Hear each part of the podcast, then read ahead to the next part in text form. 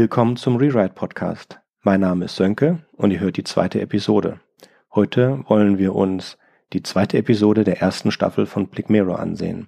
Zusammen mit mir und Jürgen. Jürgen, magst du dich vorstellen? Hallo allerseits, ich heiße Jürgen. Sönke hat mich dazu überredet, hier bei diesem Podcast mitzuwirken. Ich habe auch schon ein bisschen Webradio-Erfahrung. Gucken wir mal, ob ich das hier auch zufriedenstellend hinkriege. Da bin ich mir ganz sicher, du hast wesentlich besseren Background als ich. Ich möchte ein paar Sätze über Black Mirror sagen. In den ersten Episoden vom Rewrite Podcast werden wir Black Mirror Episoden analysieren. Black Mirror ist eine im, in einzelnen abgeschlossenen Episoden erstellte Science Fiction, dystopische Science Fiction Serie von dem britischen Produzenten äh, Charlie Brooker. Charlie Brooker hat auch alle Skripte für die zweite Staffel selber geschrieben. Alle Episoden von Black Mirror spielen in einer gemeinsamen Welt, an unterschiedlichen Orten, von, in, mit unterschiedlichen handelnden Personen und zu unterschiedlichen Zeiten. Der Titel der Serie Black Mirror spielt auf ein zerbrochenes Smartphone-Display hin oder ein zerbrochenes Display hin.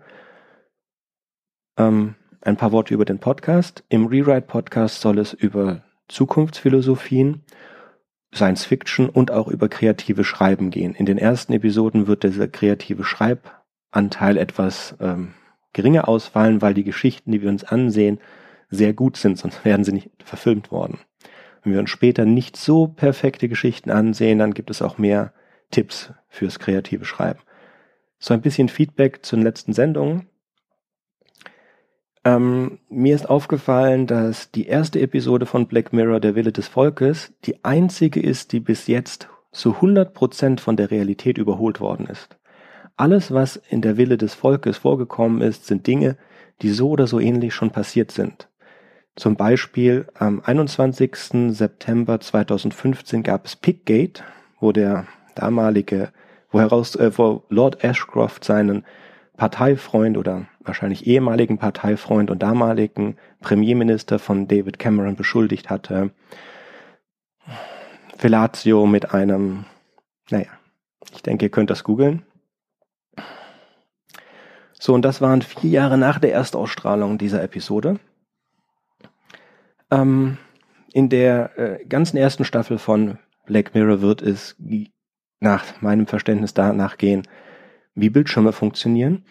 Die erste Episode kümmert sich darum, wie Bildschirme politisch eingesetzt werden.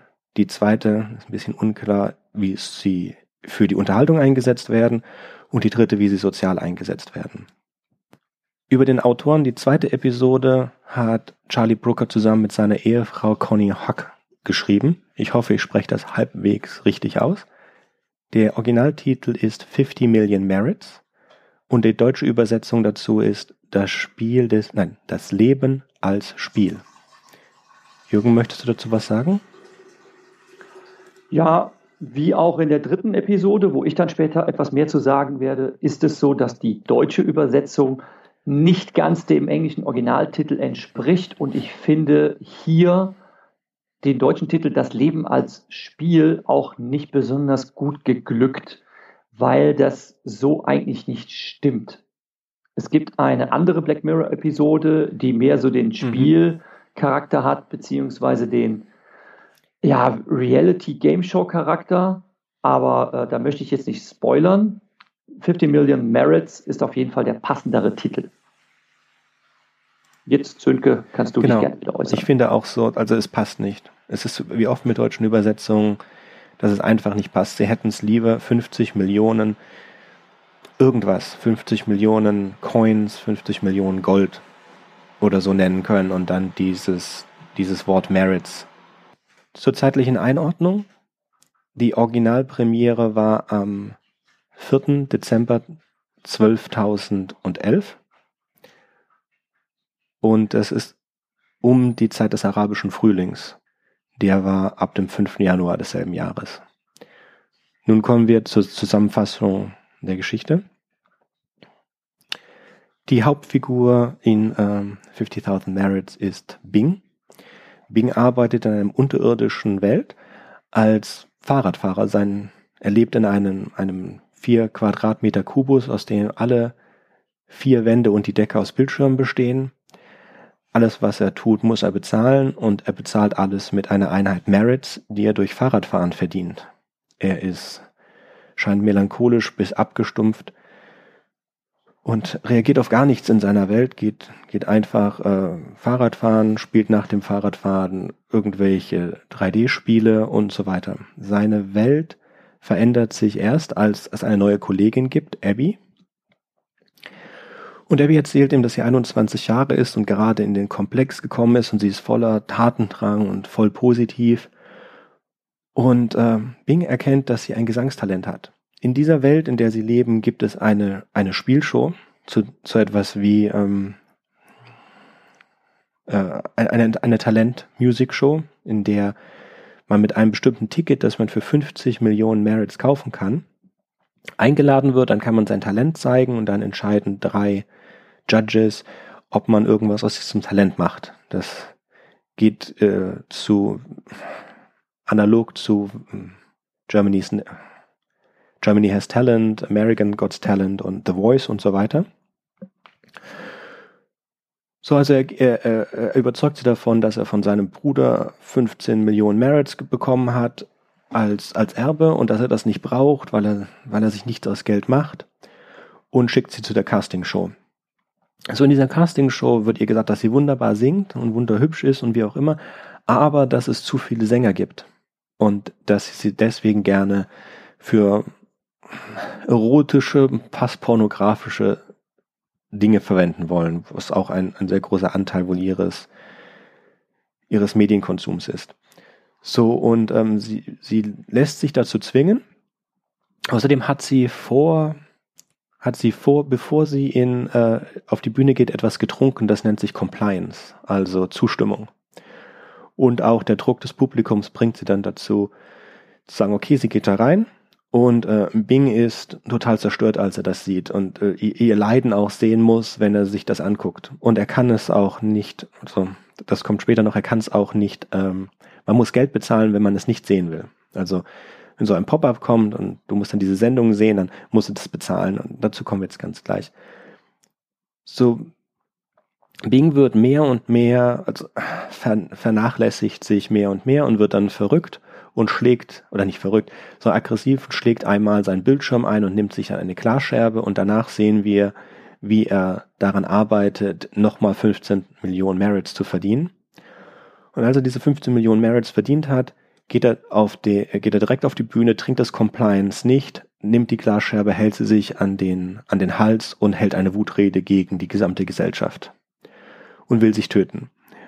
Und dann sagt einer der, der Judges, das ist wundervoll, so etwas Ehrliches haben wir schon ewig nicht gesehen. Wir wollen, dass du zweimal die Woche eine 30-minütige Sendung machst. Und darauf, darauf geht er ein. Und äh, in der letzten oder in den letzten zwei Szenen sehen wir, wie einer seiner Mitfahrradfahrer ihn beim ähm, ihm zuguckt, wie er sich die Scherbe an den Hals hält und darüber eine Wutrede hält, wie schlecht doch die Gesellschaft ist. Und als er damit fertig ist, legt er die Scherbe in ein extra dafür äh, angefertigtes Kästchen, trinkt etwas Orangensaft und schaut aus, aus seinen vier Mann, Menschen äh, oder raumhohen äh, Fenstern auf, die, um, auf einen wunderschönen Wald. Und es wird abgeschaltet. So, Jürgen, möchtest du etwas dazu sagen? Ja, kann ich gerne tun, Sönke.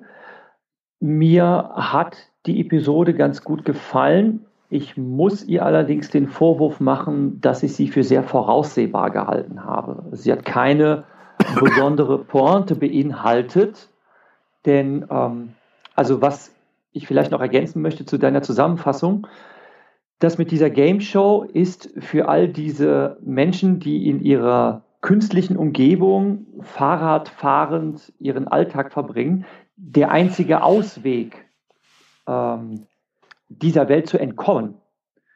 So ähnlich wie bei einer Talentshow, das ist natürlich dann der Vergleich zu unserer Gesellschaft, wo Menschen auch ihrem tristen Alltagsleben entkommen wollen und ein Star werden wollen, Ruhm haben wollen und natürlich dann auch zu Wohlstand gelangen wollen. So wird es halt in dieser Black Mirror-Episode übertragen dargestellt. Und dieses Fahrradfahren, so habe ich es zumindest verstanden, ist so zu verstehen, dass er Strom erzeugt damit. Also er ist quasi wie so ein kleines ähm, ja, Hamstertier, das einen Dynamo antreibt, um, treibt, um Strom zu erzeugen. Und das ist sein einziger Daseinszweck, der natürlich absolut stumpfsinnig ist. Genau.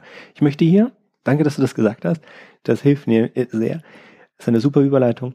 Ich möchte etwas dazu sagen. Also es gibt in dieser Gesellschaft drei Kasten. Es gibt die Fetten, die Gelben, die äh, hinter den Fahrradfahrern, den sportlichen oder Normalbürgern aufräumen müssen, die auch in Game-Shows als Opfer herhalten müssen.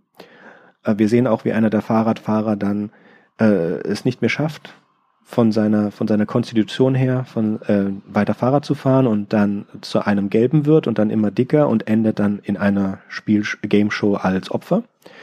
Wir haben die Fahrradfahrer als Mittelstand, die Strom erzeugen, die sinnvoll sind für die Gesellschaft, denn ohne diesen Strom würde die Gesellschaft nicht laufen. Und wir haben dann die, die Angehimmelten, die Stars, die, die Top, wo du hingern, wo du hin möchtest. So. Wie bei Matrix ist der Witz, dass das mit der Stromerzeugung nicht klappt. Das ist komplett sinnlos. Die, den Strom, den du durch das Fahrradfahren erzeugen kannst, würde nicht einmal ausreichen, um den Bildschirm mal laufen zu lassen. Ganz, ganz geschweigen davon, dass die ganze Zeit Bildschirme an sind, für die es überhaupt keinen Strom gibt. Es muss, der Strom muss irgendwo anders herkommen. Das heißt, die gesamte Stromerzeugungssache ist Quatsch, wie bei der Matrix. Der eigene Körper reicht nicht aus, um so viel Energie zu erzeugen, um die Matrix am Laufen zu halten. Bei weitem nicht. Da gibt es Millionen andere Möglichkeiten, die Kohlenhydrate besser zu verbrauchen. Selbst wenn du die Kohlenhydrate verbrennst, hast du bessere Energiegewinnung, als wenn du jemand, wenn du jemandem Menschen Essen gibst. Also das ist totaler Wahnsinn. Ja, das ist mir auch aufgefallen. Das ist wissenschaftlich gesehen wieder mal völliger Humbug. Das ist auch etwas, was ich bei der dritten Black Mirror-Episode kritisch hinterfragen werde, ob das, was da an Technik gezeigt wird, so funktionieren kann. Und ich glaube, und das ist jetzt eine Riesenfrage, ich glaube, das ist hier Absicht. Weil da gibt es so ein paar Verweise zu zum Beispiel 15 Million Merits, 15 Minuten Fame, 15 Minutes of Fame. Ja, das, das ist mir auch aufgefallen. Genau. 15 Minutes of Fame. Genau. Dann ähm, haben wir auch dieses, es ist eine, also für mich eine Kritik, also es, äh, es gibt Interviews mit den, mit den Schöpfern, dass es eine Kritik an diesem äh, Talent äh, und Game Shows eigentlich primär ist, aber es ist auch eine Kritik, finde ich, am Kapitalismus, weil er, er fängt an in einer Box von vier Zentimetern und am Ende ist er in einer Box von 30 Quadratmetern, also 15 mal 15 Meter. Das ist immer noch eine Box, in der er lebt. Und was ich mich gefragt habe, ist, sind das Fenster oder sind das nur einfach vier Bildschirme? Hat er sich jetzt einfach von einer Box mit fünf Bildschirmen, einer oben, vier an den Seiten, zu einer Box weiterentwickelt mit zwölf Bildschirmen an den Seiten? Weil jetzt rein, Bild, rein technisch gesehen ist das eine Animation, das ist kein richtiger Wald. Der ist zu gesättigt und alles, der ist zu, zu gerade und alles, das ist eine, das ist kein, das ist kein echtes Bild. Die Frage, und also, als sie das gefilmt haben, haben sie das nicht vor, vor einem echten äh, Fenster gefilmt, sondern sie haben das von der Greenscreen gefilmt und haben das dann durch ein Bild ersetzt.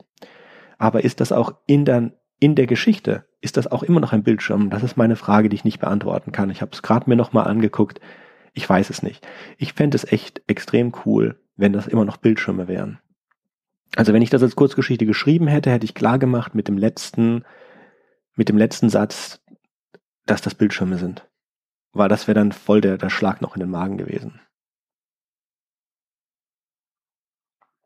Wie würdest du die Episode bewerten? Nö, ich habe noch eine ganze Menge. Ach so, du willst noch was da dazu sagen. Also einmal, Gut. ich habe in ihr, also sie, sie äh, Jahre zuvor zeigen sie in ihr Headsets. Das ist ganz nett. Dann ähm, es ist ein eindeutiger Verweis auf Fahrenheit 451. In Fahrenheit 451 ist die Frau des, ähm, des Feuerwehrmann, Feuerwehrmanns, die lebt in einer, in einer Welt von drei Bildschirmen und sie kann sich nichts Wichtigeres vorstellen, von ihrem Mann, als dass ihr den vierten Bildschirm kauft, der da dafür sorgt, dass sie in einem komplett abgeschlossenen Raum dann lebt. So, das ist, was der, der Feuerwehrmann in, äh, in Fahrenheit 451 überhaupt nicht will und das ist auch ein, ein Teil der Entfremdung. Das fand ich noch sehr gut. Es gibt auch wie in Fahrenheit keine Bücher, aber das ist, ähm, das ist jetzt nicht so, so doll. Dann fand ich die Doubles. Dass das alles, was du kaufst, du hast keinen eigenen Besitz. Das Einzige, was du kaufen kannst, ist virtueller Besitz für also Kleidung und so weiter für deine Doubles. Das fand ich ganz, ganz interessant. Das ist äh, wahrscheinlich eine Anspielung auf das damalige, auf Second Life und die Renaissance dieses Online-Games. So, und dann würde ich schon, dann, das sind meine Verweise und dann habe ich noch ein bisschen was zur Analyse. Ich habe noch, ich hätte noch einen Verweis, der mir aufgefallen ist, ähm, was mich dann doch hat schmunzeln lassen, weil ich mich gefragt habe, warum wir das nicht schon längst haben. Black Mirror ist eine dystopische Serie und zeigt uns natürlich Zukunftsszenarien auf, die unter Umständen möglich, aber auch sehr erschreckend sind. Wir sehen diesen Kerl, wie er eingesperrt ist in seinem würfelförmigen Gefängnis, was nur aus Videobildschirmen besteht.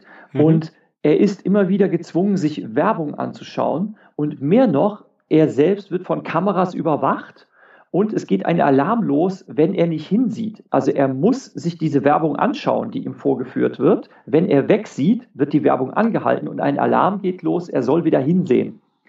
Und ich habe mich gefragt, wann das kommen wird mit unseren Smartphones. Denn ähm, Smartphones sind neuerdings durch die vielen kostenlosen Apps, die wir auf ihnen installieren, regelrecht verseucht mit Adware.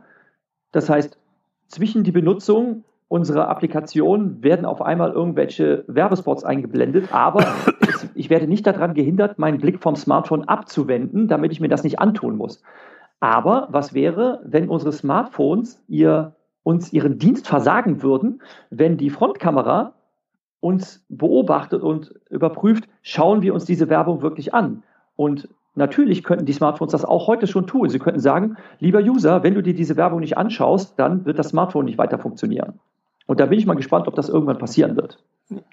Ja, es ist eher die Frage, warum es noch nicht passiert ist, weil diese Funktionalität, genau. deinen Augenkontakt zu messen, haben die Smartphones ja schon. Das verwenden sie, das, dein Auto kann das, also Autos können das auch, das benutzen sie für die Schlafsensoren, dass du nicht einschläfst. Und ähm, auch die Telefone für die, für die Face Recognition und auch für andere Sachen wissen sie, ob deine Augen auf sind oder du auf dem Bildschirm guckst oder nicht. Manche Telefone dimmen dann, wenn du nicht drauf guckst. Es gibt auch andere, da ist noch Hebesensoren und so weiter drin für all das. Gut, wahrscheinlich spielt es im Jahre 2045, also wir hätten noch ein bisschen Zeit. Es gibt drei Klassen, das hatten wir schon besprochen. Es hängt dir immer eine Karotte. Also dieses Fahrradfahren, diese 15.000 Merit, dieses Star werden, es hängt dir immer eine Karotte, aber eigentlich kannst du nichts gewinnen. Du kannst nur deine kleine Box durch eine größere Box austauschen. Das zeigt also, es sind die perfekten Consumer, sie werden dazu gezwungen und es ist absolut sinnlos, was sie tun. Ähm, das eine, in der deutschen Version ist eine Fehlübersetzung. Dieses Getränk, das Abby trinkt, ähm, das heißt Compliance im Englischen, steht auch drauf. Und sie haben es in Deutsch mit Tropfen übersetzt, was dann dieses, was es dir eigentlich unmöglich macht zu verstehen, dass dieses Compliance eine Droge ist, die sie dazu zwingt, ähm, mitzumachen bei dem Zeug. Ähm, was haben wir noch Schönes? Ich glaube, den Rest meiner Notizen haben wir. Wir können gerne eine Bewertung machen.